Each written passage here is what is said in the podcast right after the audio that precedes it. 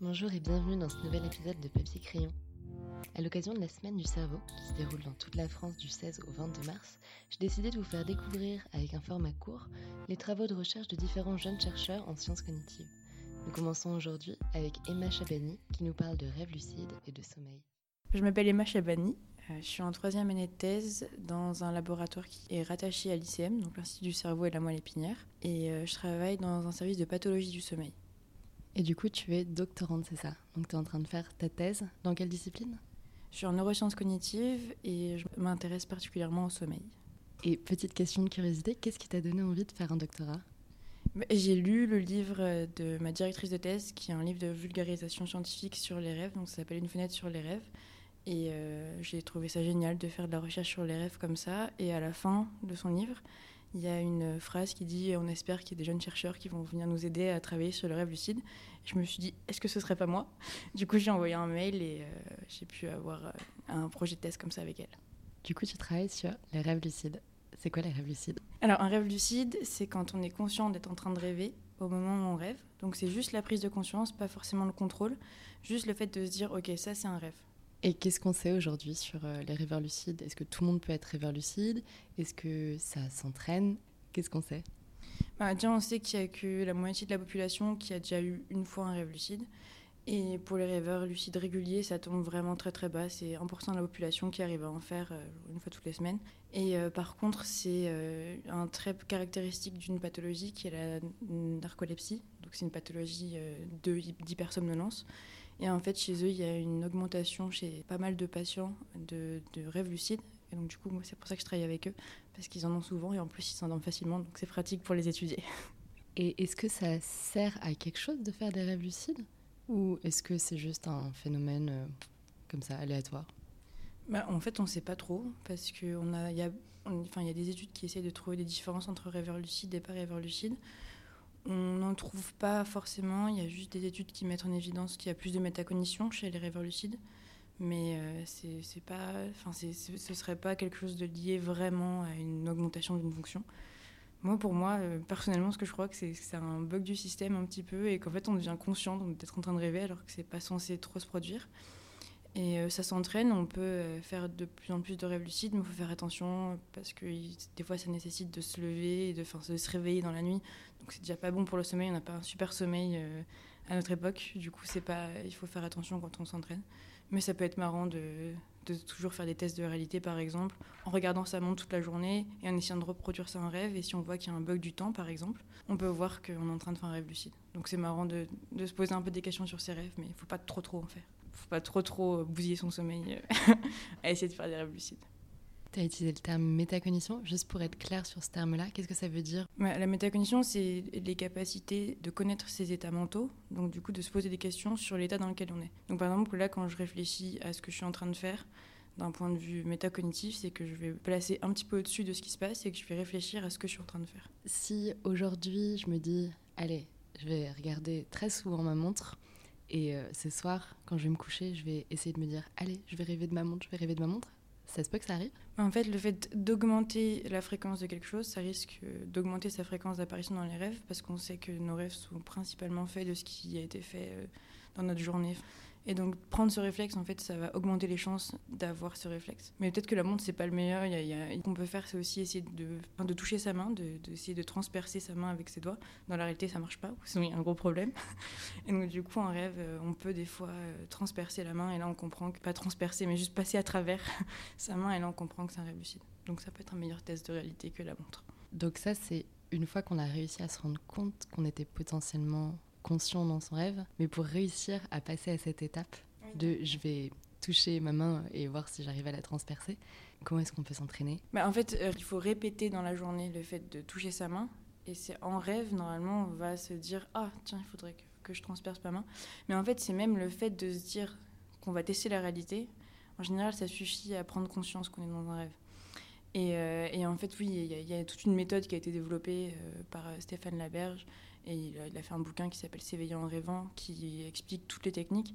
Mais principalement, c'est euh, de, se réveiller dans la nuit, donc sur le, petit matin, vers 4 heures, bien se réveiller, se rappeler de son dernier rêve, Et après, se dire, ok, là, j'ai rêvé de ça juste avant, j'ai envie d'être lucide, j'ai envie d'être lucide, j'ai envie d'être lucide. Et euh, en général, c'est là où on peut prendre conscience parce qu'on est encore dans un mi-sommeil, enfin, on est dans un état où la conscience n'était pas loin en termes de temps.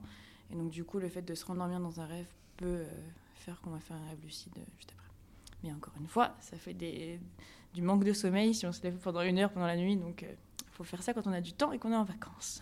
Donc ça, c'est euh, globalement ce qu'on sait aujourd'hui sur euh, les rêveurs lucides. Toi, qu'est-ce que tu vas explorer euh, avec ta thèse en fait sur cette thématique-là? Donc en fait, moi, ma thèse, c'est d'essayer d'étudier la cognition pendant le sommeil en général, accéder à l'expérience du dormeur, Sauf qu'il bah, dort, donc il communique pas beaucoup.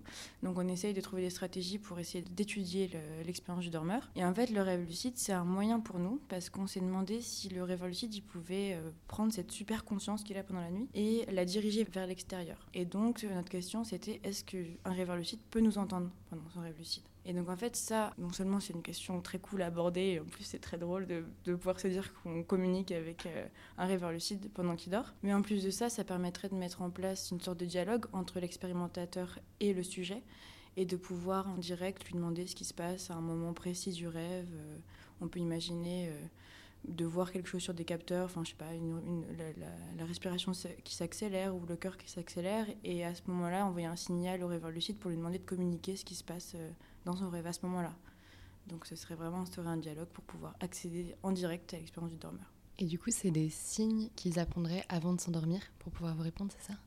C'est ça. En fait, euh, généralement, dans la littérature sur le rêve lucide, on demande aux personnes de regarder de droite à gauche dans leur rêve. Et comme les yeux ne sont pas paralysés, contrairement au reste du corps pendant le sommeil paradoxal, qui est la phase où arrivent le plus les rêves lucides, eh ben, on, leur demande juste de regarder. Donc on voit un signal droite-gauche. Sauf que ça, c'est très éveillant pour le dormeur parce que bah, il perd ses repères visuels vu qu'il est obligé de balayer l'espace. Euh, grâce à un, rêveur lucide qui était très expérimenté, on a pu mettre en place un nouveau code et donc en fait, on demandait de contracter trois fois les sourcils ou faire trois petits sourires. Et donc nous, on met des capteurs sur euh, les corrugateurs, donc les muscles des sourcils et les zygomatiques, le muscle du sourire. Et donc comme ça, on peut voir ce que le dormeur est en train de contracter. Et donc euh, les consignes, c'était bah, pour dire oui, tu contractes trois fois tes sourcils, pour dire non, tu contractes trois fois tes zygomatiques. Et nous, on peut observer ça pendant qu'il dort. Ça veut dire que par exemple, on pourrait faire des suggestions pendant que les personnes dorment. Donc on pourrait leur dire attention, à ta gauche, il y a une araignée ou des choses comme ça. Ou c'est plus subtil que ça, la communication qu'on peut avoir avec eux bah, avec ce sujet qui était très expérimenté, on a réussi à poser des questions directes, mais ça, on l'a pas retesté avec tous les autres évolucides que j'ai passés euh, dans une autre expérience parce qu'on voulait systématiser un peu euh, euh, la communication. Et donc, c'était une tâche plus basique qui était juste une discrimination sémantique, donc c'est-à-dire de dire si des mots sont des mots ou des non-mots, enfin des, des, stimuli auditifs. Donc, par exemple, on, on disait le mot table Là, il devait contracter ses sourcils. Et après, on lui disait le mot tral. Là, il devait contracter euh, ses zygomatiques. Donc, c'est ce qu'on a essayé pour l'instant. Donc, on ne sait pas si on pourrait carrément parler euh, aux rêveurs lucides, si ça marcherait avec tous les rêveurs lucides. Mais euh, nos résultats encourageants suggèrent que peut-être on pourrait faire ça avec ces sujets-là. Donc, pour l'instant, c'est plus que le sujet, pendant qu'il dort, il arrive à faire des tâches qui sont reliés à ce qui se passe dans le monde réel. Mais vous ne pouvez pas pour l'instant faire des suggestions et modifier en fait ce rêve. Il n'a pas le contrôle sur son rêve, il n'a pas le contrôle de construction de son environnement avec des suggestions qui sont données par les chercheurs, c'est ça? On n'a pas testé ça, mais potentiellement il pourrait, vu qu'en fait pendant qu'il entend l'extérieur, le rêveur lucide il est capable, enfin il, a son rêve. On nous raconte euh, des rêves euh, où par exemple, euh, enfin, le sujet est en train de se battre avec des gobelins et il est capable de nous répondre en même temps avec euh, donc ses muscles du visage. Il peut contracter ses muscles du visage indépendamment du rêve. Donc euh, on pourrait imaginer, vu qu'ils ont quand même pas mal de contrôle sur leur rêve, ces, patients-là, ils sont capables de nous répondre, donc ils sont capables d'avoir du contrôle. Mais on pourrait imaginer de modifier leur rêve grâce à nos instructions. Mais c'est pas ce qu'on a testé, donc je peux pas répondre ou non, mais normalement ça devrait marcher si si on a bien trouvé quelque chose. Et il y a des âges auxquels on, fait plus de, on a plus de chances d'avoir des rêves lucides ou est-ce que, par exemple, quand on est enfant et qu'on a tendance à un peu plus rêver, on fait plus de rêves lucides ou alors que c'est quelque chose qui se développe au fur et à mesure? Et eh ben, En fait, les enfants, ils font plus de rêves lucides que les adultes. Un peu comme si on perdait notre capacité de mettre en cause la réalité en grandissant. Plus donc de rêves lucides chez les enfants, mais ils sont pas souvent conscients d'être dans un rêve lucide. Enfin, ils peuvent pas trop se rendre compte euh, que c'est un rêve lucide parce que ça, peut être leur expérience de rêve normal. Et, euh, et après, pour regagner cette habilité, donc faut faire en général des entraînements, mais après, il y a certaines personnes qui font des rêves lucides euh, de manière régulière sans trop qu'on sache pourquoi. Et pour rester sur ce sujet des enfants ou des adolescents, aujourd'hui c'est un peu un sujet à la mode, le sommeil des adolescents surtout. On n'arrête pas de dire que les, les adultes même aussi, mais surtout les enfants sont en gros manque de sommeil parce qu'ils se couchent trop tard par rapport à l'heure à laquelle ils sont censés se lever pour aller à l'école.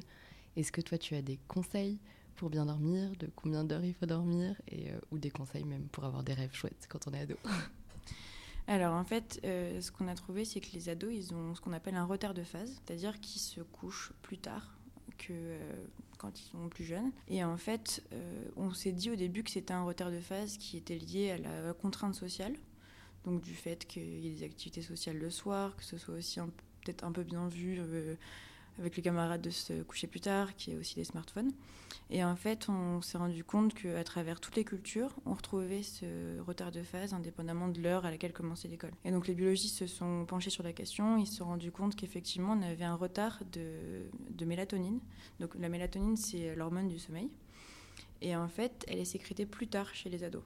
Donc indépendamment de s'il y avait des, téléphones ou même des choses qui, venaient embêter le sommeil, on aurait ce décalage chez les adolescents. Et en plus, avec l'école qui commence super tôt le matin, euh, c'est quand même euh, pas du tout euh, une, nuit assez longue parce que les adolescents, ça doit dormir entre 8 et 10 heures. Et avant 13 ans, c'est entre 9 et 11 heures. Donc du coup, on n'est pas du tout sur le bon heure de sommeil. En général, ils rattrapent pas mal le week-end. Donc c'est pour ça qu'il faut laisser dormir les ados. C'est important, c'est pas qu'ils sont feignants. La grasse mat, c'est important parce qu'ils ont besoin de, récupérer ce qu'on appelle la D de sommeil. Euh, et, surtout, bah, pour les ados, je recommanderais d'éloigner euh, le téléphone quand euh, il y a des difficultés à s'endormir parce que ça va juste retarder le moment où, ils vont s'endormir. Et si tu avais un ouvrage à citer pour terminer cette interview? Donc, en fait, ça peut être tout type d'ouvrage. Enfin, ça peut être même une peinture ou une musique. Après, tu as cité des livres, donc ça peut être revenir sur ces livres-là aussi quelque chose en rapport avec le rêve ou même les rêves lucides Pour comprendre un petit peu en fait ce qui se passe dans la recherche sur les rêves, vu que c'est quand même très très souvent associé à tout ce qui est la psychanalyse et, euh, et comment on étudie les rêves, je, conseillerais le livre d'Isabelle Arnuf, Une fenêtre sur les rêves. Mais sinon, euh, c'est peut-être pas un ouvrage artistique, mais en tout cas, je, conseillerais euh, les youtubeurs de vulgarisation, dont un que j'aime particulièrement qui est Dorty Biology. Et donc, si vous n'avez pas vu ces vidéos, c'est vraiment un conseil allez les voir.